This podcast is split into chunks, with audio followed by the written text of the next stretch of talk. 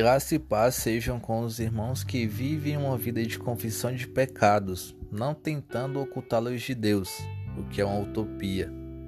Davi, apesar de seus muitos erros, foi um homem segundo o coração de Deus. Em Salmos, capítulo 32, versículo 5, ele disse que confessou o seu pecado e a sua iniquidade não mais ocultou. Antes, disse: Confessarei ao Senhor as minhas transgressões, pois o Senhor perdoa a iniquidade do meu pecado. Muitas vezes tratamos a transgressão, a iniquidade e o pecado somente como pecado. É importante entendermos as características de cada um para que possamos aprender a combatê-los no dia a dia. Vejamos então o significado de cada um. A transgressão é caracterizada pela desobediência à lei de Deus Toda vez que deixamos de cumprir o imperativo, uma ordem, a vontade de Deus, nós transgredimos.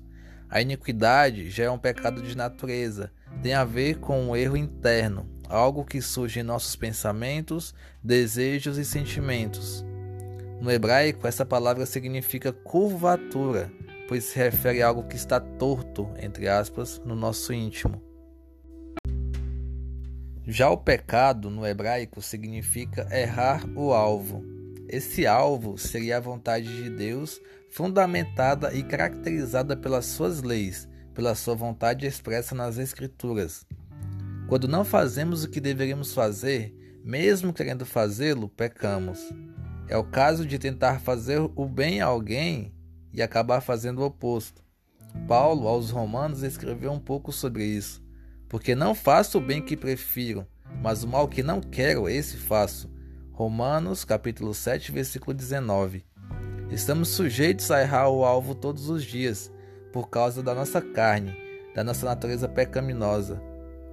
Estamos sujeitos a transgredir a lei e a vontade de Deus, pois somos falhos e estamos sujeitos, sempre que não somos vigilantes, a permitir que a iniquidade se crie em nosso coração, quando cobiçamos mais algo neste mundo do que o reino de Deus.